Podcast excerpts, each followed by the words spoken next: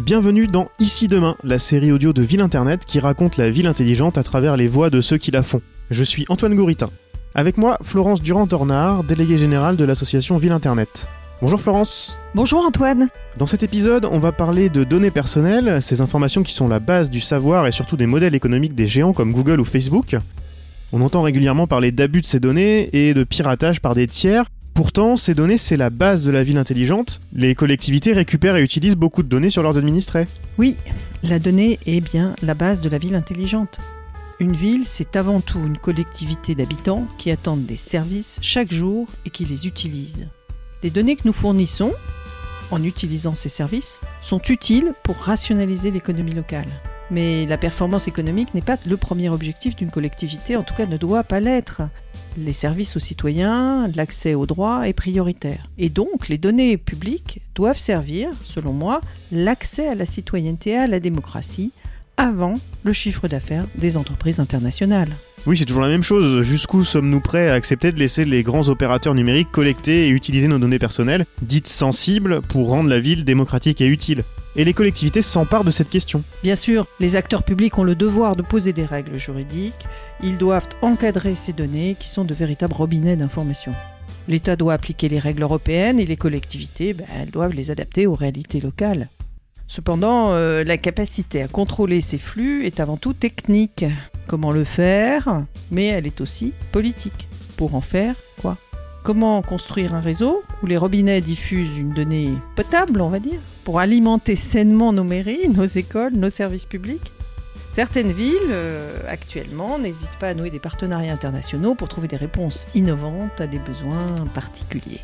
Pour parler de données et de souveraineté numérique, parce qu'on touche à ces sujets-là, tu m'as trouvé une collectivité d'irréductibles bretons, en tout cas à la pointe sur ces questions. Et oui, c'est en Bretagne qu'on va retrouver une pionnière.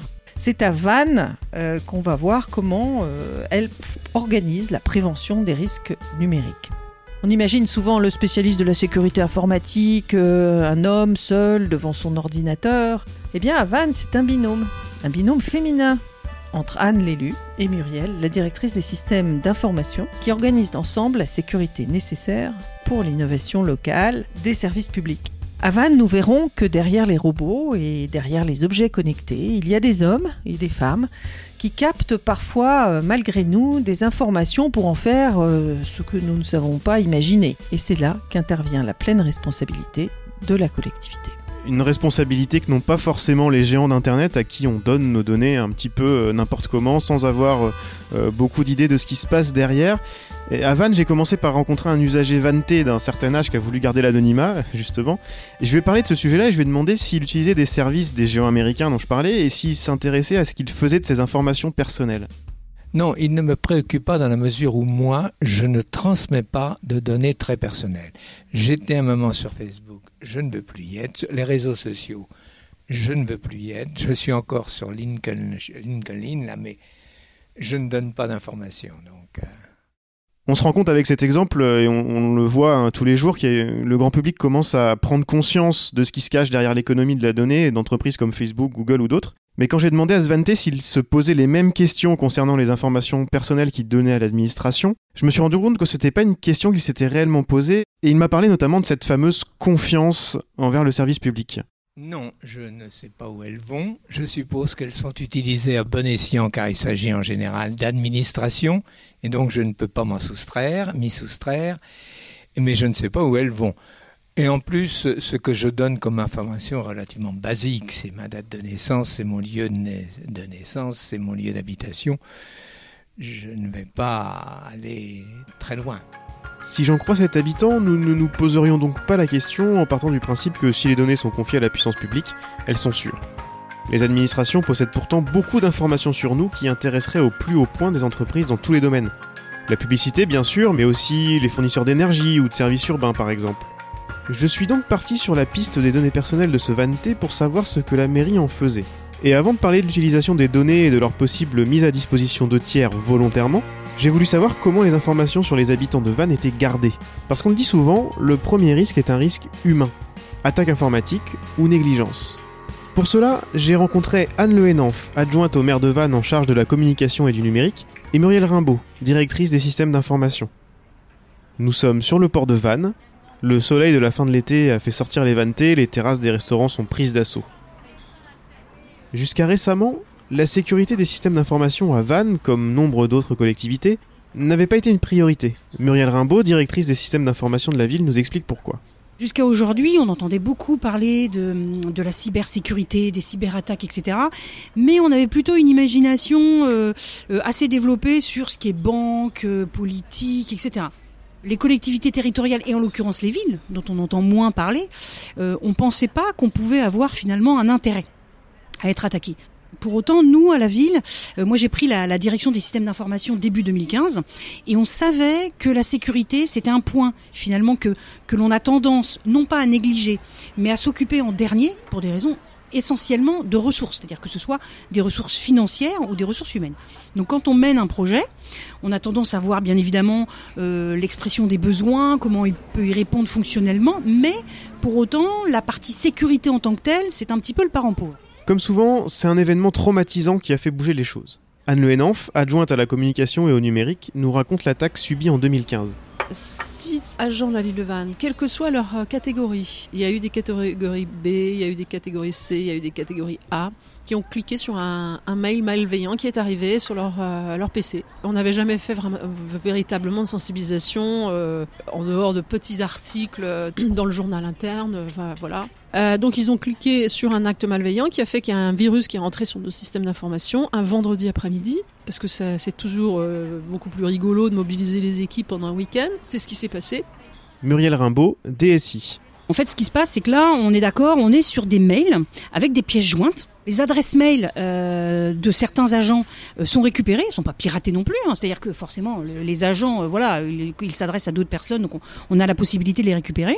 Et il y a eu des envois euh, en masse. Alors, il y a pas, c'est pas non plus l'ensemble de la collectivité hein, qui a été touché, bien évidemment, mais en tout cas, plusieurs agents ont reçu des mails leur invitant à lire la pièce jointe. Et donc les agents bah, ont cliqué sur la pièce jointe, l'ont ouvert, et à l'intérieur, effectivement, on avait un verre hein, qui euh, euh, qui a pu infester entre guillemets la ville. Alors pour une avec une méthode assez simple finalement, c'est que à partir du moment où il arrivait sur l'ordinateur hein, de, de la personne en tant que telle, il pouvait infester tous les répertoires auxquels elle avait le droit. Hein, donc tout ce qui lui était accessible pouvait être, infesté. Et la difficulté, c'est que euh, l'ensemble finalement des documents hein, euh, que, que, ce verre avait, dont ce verre avait accès, euh, eh bien était crypté. Donc on pouvait plus y accéder du tout. Et bien évidemment, quand vous double-cliquez sur un de, de, ces documents, n'importe quoi, hein, que ce soit un point doc, un Excel, tout, tout ce qu'on peut imaginer, les PDF, etc., tout était concerné. Et donc à partir du moment où on double-clique sur le document, vous voyez comme quoi, euh, voilà, une attaque euh, a été. Si vous souhaitez récupérer les données, vous pouvez contacter éventuellement euh, payer les techniciens ingénieurs ici de la ville de Vannes, puisqu'on a la chance d'avoir une DSI quand même bien fournie, on a 20 personnes et donc les ingénieurs et, les techniciens sont restés bosser le week-end pour récupérer les données. C'était ça l'objectif, récupérer nos données. On a très peu perdu de données finalement parce qu'ils ont bien travaillé. Mais euh, le lundi, quand je suis rentrée, euh, là, euh, la DSI m'a dit on, bon là, effectivement, on va, on va pas continuer comme ça, c'est pas possible. Le règlement général sur la protection des données est entré en vigueur au niveau européen en mai 2018. Il s'agit d'un ensemble de règles qui visent à harmoniser la collecte et la réutilisation des informations des citoyens européens. Il s'applique aux entreprises privées, nous avons tous reçu des dizaines de mails à ce propos, mais il s'applique bien sûr également aux instances publiques. La vague médiatique liée au RGPD pourrait nous faire oublier qu'avant son application, il y avait déjà une législation forte, notamment en France. Une législation que tout le monde respectait à la lettre? Non, et loin de là, à en croire Anne Le. Ça nous a permis d'accélérer euh, les choses, et ça change notre relation aux citoyens aussi. C'est-à-dire qu'auparavant, si vous voulez, quand on collectait les données, on s'en sentait maître de ces données. Aujourd'hui, c'est plus le cas. Les données appartiennent, ce qui est logique, à, à l'individu, hein, au, citoyen vantais. Donc là, il a un droit sur ces données. Ça change considérablement notre relation avec lui. Parce qu'avant, à la limite, euh, il n'était pas censé savoir ce qu'on en faisait, où on le faisait, même s'il y avait la loi informatique et liberté. C'est totalement euh, hypocrite de penser qu'on était tous, les collectivités locales, euh, toutes euh, en conformité. C'était pas du tout le cas. Et, je pense que même si on faisait des déclarations à la CNIL, nous, villes moyennes, ça allait. On a la structure pour. Il y a des milliers de petites communes qui n'ont jamais été en règle avec la, la, la, loi informatique et liberté. Bon, bah, le RGPD nous a permis de nous secouer un peu. Je dirais que le pouvoir est passé dans l'autre camp, là Donc il est maintenant dans les mains du citoyen, ça change les choses. Même si on ne trahissait pas sa confiance, hein, on est des gens professionnels, mais malgré tout, euh, parfois on récoltait des données pas forcément euh, de la bonne manière. Aujourd'hui, il peut réclamer des choses sur ces données, ça lui appartient, c'est comme si c'est lui qui venait en disant voilà, je suis là. euh, Est-ce que vous pouvez euh, bah, me dire euh, où je suis cala- euh, classé euh, dans vos serveurs Euh, Et puis surtout, ce qui a été euh, déterminant pour euh, moi et la DSI, elle au niveau du DGS et moi au niveau du maire, c'est qu'on a joué un petit peu sur la peur, dans le sens pour pouvoir avoir les moyens humains et les moyens financiers de mettre une vraie politique de sécurité des systèmes d'information, il a fallu faire un petit peu peur en disant bah, le RGPD, si on n'est pas en conformité, bah, voilà ce que vous risquez, ça, ça, ça, ça, ça. Et en dehors de l'aspect financier d'amende, euh, la, la, la responsabilité pénale, elle est quand même lourde. Muriel Rimbaud, DSI. On a, on a un, gros, un gros avantage par rapport au RGPD, enfin un gros avantage entre guillemets, c'est que du coup, comme, comme on le disait, on a donc travaillé sur la sécurité depuis 2015. Alors, quand on parle de sécurité des systèmes d'information, on ne parle pas que de protection de données personnelles, on entend bien. Mais euh, même si la protection des données personnelles demande des actions très particulières, euh, donc qui, sont vraiment propres au RGPD, pour autant, le RGPD s'appuie quand même sur la sécurisation des données. C'est-à-dire qu'à partir du moment où nous, en l'occurrence les collectivités territoriales, on recueille des informations personnelles, et Dieu sait comme on en a, puisque notre objectif quand même à terme, enfin pas à terme, mais notre objectif aujourd'hui, c'est bien de travailler pour les usagers. Donc les usagers, c'est bien une personne physique, donc elles ont bien des données. Donc quand on parle de l'eau, euh, quand on parle euh, de taxes, quand on parle du CCAS, quand on parle euh, de la cantine, on parle bien évidemment de personnes physiques, donc avec les coordonnées, les adresses, les mails, etc. Donc effectivement, on a pléthore d'informations. Et le RGPD dit quoi? Dit qu'on a le droit d'avoir des informations personnelles qui sont en notre possession. C'est pas là la difficulté. C'est surtout comment est-ce qu'on fait pour les protéger. Et là, du coup, il y a un lien qui se fait très évident entre, d'une part, la sécurisation du système d'information, assez global, qui, qui ne touche pas que les données personnelles, et le RGPD de l'autre qui dit, bah, des données personnelles, ok, mais comment vous faites pour les sécuriser? Et donc, c'est là où on voit l'intérêt qu'on a eu encore une fois de démarrer euh, cette, démarche euh, dès 2015, c'est que du coup aujourd'hui, on a un travail à faire bien sûr sur le RGPD, mais euh, on a déjà quelque part assis notre sécurité des systèmes d'information. En tout cas, on a commencé à la, à la structurer et avoir un management en place pour avancer dans ce sens. On parle de données depuis le début de cet épisode et on peut tous voir à quoi cela peut faire plus ou moins référence dans notre vie de tous les jours. Mais pour comprendre les implications concrètes de la sécurité informatique des collectivités et des informations sensibles que nous leur confions, j'ai demandé à Muriel Rimbaud quel était pour elle le service de la ville de Vannes le plus sensible. La réponse paraît évidente. Très clairement, euh, c'est le CCAS. Hein, c'est le, Centre communal d'action sociale. Parce que, comme son nom l'indique, on est sur un domaine très particulier, avec des gens qui sont fragilisés et qui sont aidés, et donc avec beaucoup, beaucoup d'informations euh, très personnelles, hein, pour le moins. Euh, quand on parle d'un compteur d'eau, on a des informations personnelles, enfin elles ne sont pas très personnelles non plus. Hein. Un nom, prénom, une adresse, bon, ok, il faut, les sécuriser, mais par contre, quand on parle du domaine social, là, on a des informations notre possession qui effectivement sont ultra sensibles. J'ai donc continué mon enquête en me rendant au Centre communal d'action sociale de Vannes, le CCAS. J'y ai rencontré Christelle Froissart, sa directrice, et j'ai commencé par lui demander de m'expliquer quel type d'informations sur les vannetés son organisme était amené à collecter et à traiter pour remplir ses missions. Euh, bah, en fait, on intervient dans différents domaines. Donc, on a des services d'action sociale et aussi des services en gérontologie. Euh, sur ce qui est de l'action sociale, on instruit des demandes d'aide financière en fait pour les personnes qui sont en difficulté. Et dans le cadre de l'instruction des demandes d'aide, euh, on demande d'avoir accès à la situation financière de la personne, donc euh, accès à toutes ses prestations sociales. Euh, que ce soit les allocations versées par la CAF, euh, les indemnités journalières de la sécurité sociale. Donc on part du principe quand même que c'est une déclaration, la personne s'engage euh, sur la véracité de ce qu'elle amène comme info. Ils amènent aussi des justificatifs, mais on est en droit d'aller vérifier auprès des institutions publiques la véracité des informations. Donc pour ça, on a les numéros de sécurité sociale, les numéros d'allocataire CAF, les numéros euh, On a tout l'état civil euh, des personnes, euh, les dates de naissance. euh, donc voilà, c'est un, gros vecteur d'information au niveau de l'identité et au niveau des revenus. Et sur la gérontologie, on a des personnes que l'on héberge, notamment dans un EHPAD. Donc c'est un établissement pour personnes âgées dépendantes où on assure des soins.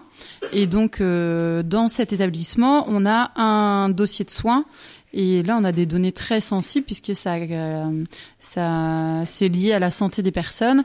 Donc, on a des prescriptions médicales, on connaît les maladies des personnes, on connaît leur traitement, euh, les médecins traitants. Euh, enfin voilà, on a vraiment tout le dossier de soins où là, c'est des infos encore plus, plus personnelles et plus intimes que la situation sociale des personnes, quoi. On est quand même un établissement soumis au secret professionnel.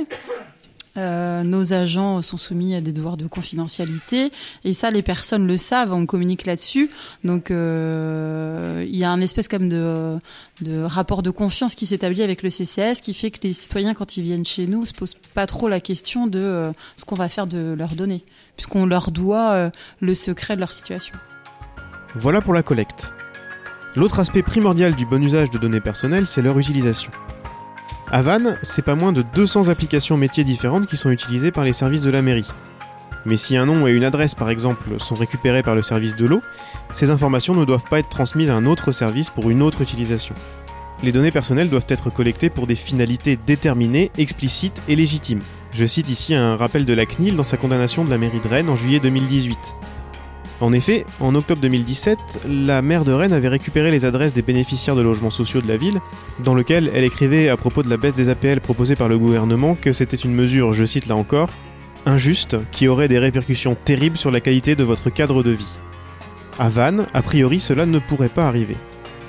Tous les services ont été sensibilisés aux bonnes pratiques, par exemple au CCAS. C'est vrai qu'on est quand même assez euh, opérationnel finalement parce qu'il y a encore peu de temps, une collègue, euh, je sais pas si je peux le dire, une collègue de la sécurité sociale me demandait parce qu'au CCS de Vannes, on est, on anime le réseau Union départementale des CCAS. Et elle me demandait le listing des adhérents de la SOS pour euh, envoyer une communication de la sécurité sociale. Donc je lui ai dit, bah, écoute, euh, donne-moi plutôt la communication, je vais la diffuser aux, aux, adhérents et pas le contraire. Je pense qu'il y a un an et demi, euh, je lui aurais donné le listing sans me poser de questions, alors qu'effectivement, euh, bah, c'est pas c'est pas c'est pas puisque les adhérents ils adhèrent à une association ils nous ont donné leurs coordonnées à nous et pas euh, à un partenaire. Donc euh, non c'est vrai qu'on acquiert des réflexes parce que aussi la, oui la ville de Vannes et la DSI ils nous ont beaucoup accompagnés sur ces questions là quoi. Le travail de sensibilisation des agents de la ville semble donc avoir porté ses fruits ces données peuvent également servir à faire fonctionner des applications développées pour aider au travail des agents publics ou pour proposer de nouveaux services aux usagers. Ces applications sont souvent le fruit de partenariats avec des grandes entreprises ou avec des startups locales. Dans ces partenariats, les données sont anonymisées, c'est-à-dire que le développeur a accès à des données de consommation d'eau, d'utilisation des transports en commun, etc., sans pouvoir rattacher les infos au nom ou une adresse d'un citoyen. Même anonymisées, ces informations sont vitales. Une collectivité comme Vannes peut-elle se permettre d'être totalement indépendante de ces mouvements de fonds des nouveaux services intelligents? Pour le savoir, il faut remonter au niveau politique. Retour donc sur le port de Vannes avec Anne Le. Quels sont les contrats en cours avec des opérateurs privés? On n'en a pas du tout, comme je vous dis, on ne donne pas nos données. On ne négocie pas avec les grands. Voilà, soit on est dans un, une logique d'innovation et de un peu une logique start-up aussi, tous ensemble. Euh, soit on travaille pas avec eux tout simplement. Et comme je vous disais ici, on a des on a des gens euh, qui sont capables de produire des applications. Donc on vient par exemple nous de sortir à, à Vannes là une euh, une application euh, sur laquelle ils travaillent depuis quand même quelques années. Alors c'est plus long, c'est sûr, c'est plus long, euh, mais c'est, voyez, c'est conscient, c'est, c'est, utile dans le sens où ça correspond exactement aux besoins. On vient d'en sortir une, donc, produite chez nous par nos, nos techniciens et nos ingénieurs sur euh, l'aide à la, à la décision pour euh, la gestion de, de l'énergie des bâtiments de la ville de Vannes. Donc il y a une personne euh, qui travaille que sur ce sujet-là et qui manuellement devait faire sur des tableaux Excel, des graphiques, les, les courbes de consommation euh, pour avoir un historique. Euh, elle, le, elle le saisissait elle-même depuis des années et des années. On vient aujourd'hui lui produire un outil d'aide à la décision puisque là, on intègre tout en, numérique, c'est-à-dire que tout sera sera euh, digitalisé et donc ça lui permettra de prendre des décisions sur la consommation ou l'ouverture euh, euh, du chauffage dans tel bâtiment, à quel moment les, les au coût de l'électricité, au coût du gaz, voilà, c'est le mieux d'acheter. Vous voyez ce que je veux dire? Donc un vrai outil d'aide à la décision. Là où certaines collectivités n'hésitent plus à travailler main dans la main avec des entreprises comme Google ou Uber, pas question non plus de confier les missions de service public à des privés, si puissants soient-ils. On est, euh, non pas que nous soyons euh, méfiants hein, des grands opérateurs, hein, mais on a une relation de, force avec eux globalement. C'est-à-dire qu'on se, positionne d'emblée à égalité, quoi, si vous voulez. Donc on n'est pas en position d'attente parce qu'on est plutôt même nous-mêmes, euh, précurseurs sur certaines choses. Donc on a une vision des choses et on avait un, maire euh, auparavant, bon, David Robot c'est le cas, l'actuel maire aussi, mais le, celui d'avant, François Goulard, euh, avait une caractéristique qu'il a bien euh, perfusé à tous ses adjoints et ça fait que c'est une culture municipale finalement d'indépendance. Ce qui guide notre action, c'est l'indépendance. C'est-à-dire qu'on maîtrise la ville de Vannes, dans le bon sens du terme. C'est-à-dire qu'on on protège euh, des invasions euh, qui pourraient être euh, vraiment individuelles, des intérêts individuels. Donc si, je vous dis si c'est sur du coopératif, comme on va monter là le, comité de pilotage sur la ville intelligente, avec tous les acteurs du territoire, l'université, les technopoles, la ville de Lorient et nous, les industriels, bienvenue sachant qu'on a chacun notre place et qu'on est à égalité. Hein, et que finalement, la finalité et le dernier mot, c'est la collectivité qui l'aura, puisque c'est pour agir sur notre territoire. Ce qui s'est passé à Rennes, pour nous, à Vannes, c'est pas possible. C'est pas envisageable. On le comprend bien, la question des données personnelles et de leur réutilisation est une question éminemment politique. C'est également une question qui touche à notre souveraineté. Florence, on le sait, et on en parlait au début de l'épisode, les questions de numérique ne sont pas forcément toujours bien comprises par les élus. Dans d'autres extraits de l'interview d'Anne Le qui sont à découvrir en bonus sur ville-internet.net, nous avons discuté des difficultés à sensibiliser les exécutifs locaux et pas seulement dans des petites collectivités ou dans le monde rural. Avec Van, j'ai l'impression qu'une meilleure compréhension des enjeux, transformée en volonté politique forte, a encore une grande force face aux grandes entreprises du numérique ou aux expérimentations avec des startups locales. Est-ce que la volonté fait tout? Ce qu'on souhaite aujourd'hui, c'est que les élus comprennent que cela dépend de leur volonté de s'organiser différemment dans un contexte d'innovation technologique, pour accompagner la pleine conscience des citoyens, de chacun d'entre nous, sur les choix de société qui sont possibles. Parce que ce sont eux qui sont capables de nous accompagner dans ce choix, avec bien sûr les chercheurs, les entrepreneurs, les associatifs, et prendre le temps, le temps de cette concertation, et non pas le temps du marché. On dit qu'ils sont lents, en tout cas que le secteur public, que la décision est lente. Mais non, c'est le temps humain, c'est le temps de l'écoute, c'est le temps du choix, c'est le temps du partage, euh, c'est le temps de l'accompagnement de chacun à rentrer, y compris les personnes les plus éloignées, dans un dispositif nouveau de service public. La responsabilité qui reste aux élus locaux, quoi qu'il advienne, eh bien, c'est cette garantie de la démocratie, c'est cette garantie de l'écoute. Et ça, les Français ont envie d'y participer. On le voit dans toutes les villes, on l'a vu à Vannes aujourd'hui.